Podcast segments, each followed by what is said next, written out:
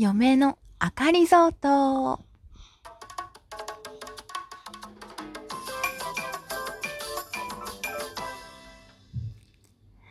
こんにちは、嫁のあかりです。防衛大学校卒、元幹部自衛官の主婦、嫁のあかりが気ままにおしゃべりする番組です。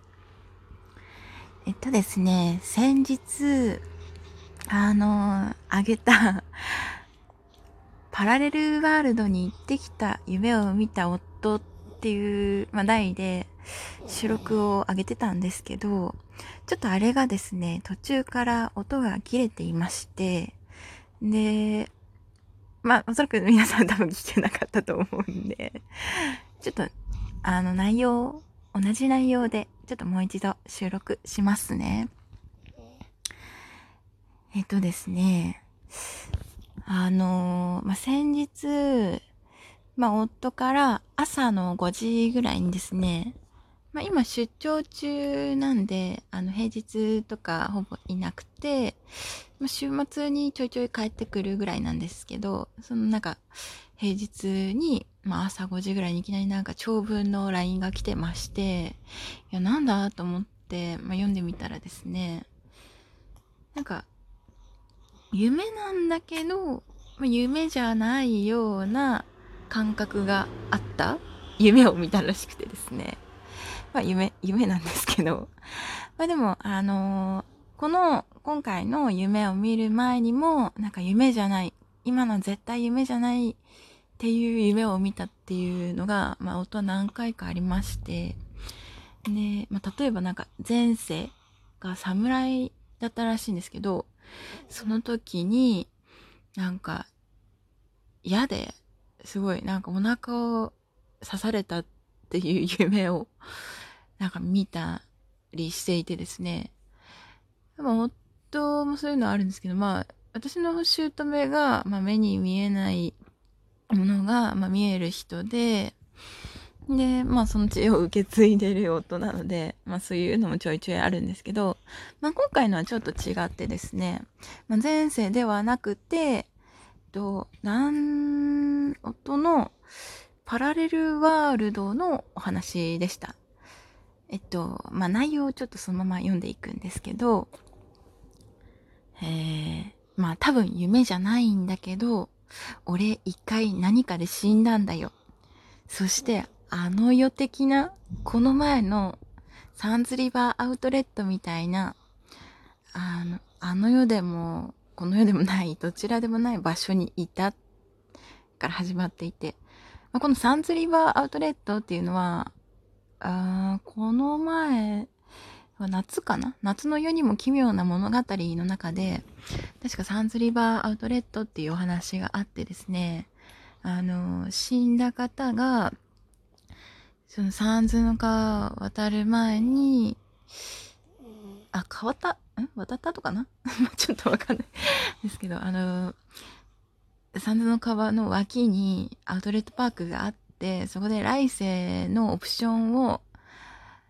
前世の行いをお金に換算した、まあ、お金で買って、まあ、次の人生で野球選手になって、すごい有名になるとか、そういう目標があったら、その、や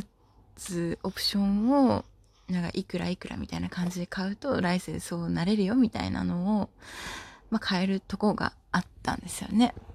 なんかそれみたいなところだったっていうふうに書いてあって、で、まあ、続き読みますと、そこは駅だったんだけど、来世に行くか、とどまるか、わからないけど、2、3択はあったと思う。俺は、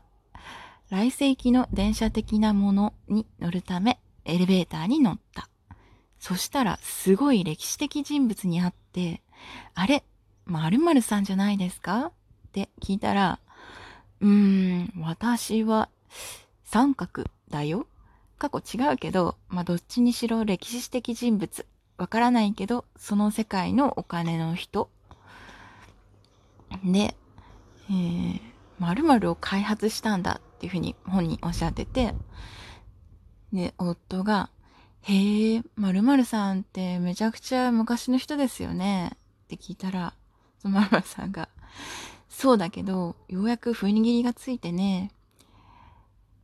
っていうふうに言って、で、君も若いのに来世機会っていうふうに聞いてきたらしいんですよ。で、夫は、はい、俺、嫁のいない世界なんて考えられないんで、わら。マジで言ってた。わら。めちゃくちゃ笑ってた。わら。って めっちゃ笑ってますけどね。うん。で、そこで電車が駅っぽいところに着いて、電車を降りると、空港の降りるところ、まあ、待合場的なところに出て、ゲートをくぐった瞬間、視界がぼやけて、あ、違う空間だっていうふうに夫は思ったらしいです。で、でも、あの、まあ、私にもう会えないんかなって少し寂しくなって、で、それでも会いたくなって、周りを見渡したら、普通に、まあ、私がいて で、今の私よりも若い感じで、水色の知らない服をなんか着ていたみたいです。で、それでも、あの、俺のことはわからないよなって思ったけど、声をかけた。で、夫が、嫁のあかりちゃん？って、まあ、かっこ、出会えた嬉しさで泣きそうなのと、俺のことわからないだろうという不安で気持ちぐちゃぐちゃなんだけど、かっこつけてる。わら、かっことち。かっこつけてたらしいですね。で、まあ、私が、あれ？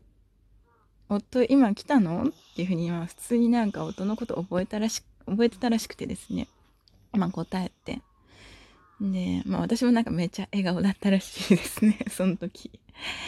で、夫はまあめちゃくちゃ嬉しくて、その瞬間、俺は来世というより別の世界っぽいなっていうふうに思ったらしいです。で、まあ夢はここで終わったんですけど、本当になんか明らかに夢ではなかったっていう、まあ他の夢とは全然違う感覚だったらしくてですね。で、まあ私に会えた嬉しさから、まあこんな朝早くだったけど、まあ忘れないうちに報告するために送ったよっていうふうに言ってて。で、まあその夢なんですけど、本当はなんか死ぬ前の世界から始まってたんですけど、まあそこはちょっと忘れちゃったっていうふうには言ってますね。で、まあ今とはちょっと違う世界観で、昔の日本のような感じで、まあでも夫の関わってる人は全然違ったんですけど、まあ今の知り合いっぽい人もいたような気がするというのと、まああと、そこではまあ殺されたかまあわからないんですけど、まあ何かで死んで、で、それからそのまあ、さっき話した物語が始まったらしいですね。まあなんか私に会えたことがよっぽど嬉しかったみたいで、そこはめちゃくちゃ覚えてたっていうふうに言ってますね。で、まああとはあの、〇〇さんとのやりとりで、なんか若いのにっていうふうに、まあ夫に話しかけてたんですけど、まあ多分、うん、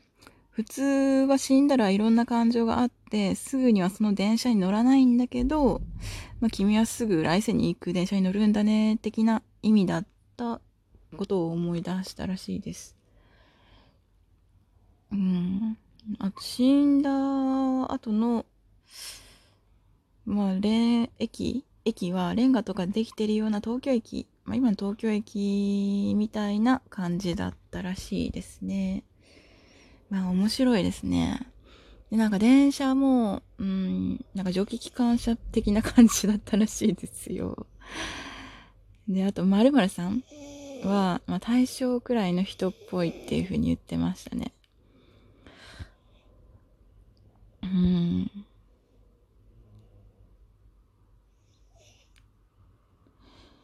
まあなんか面白いですよね。まあ多分、これはもう、まあその、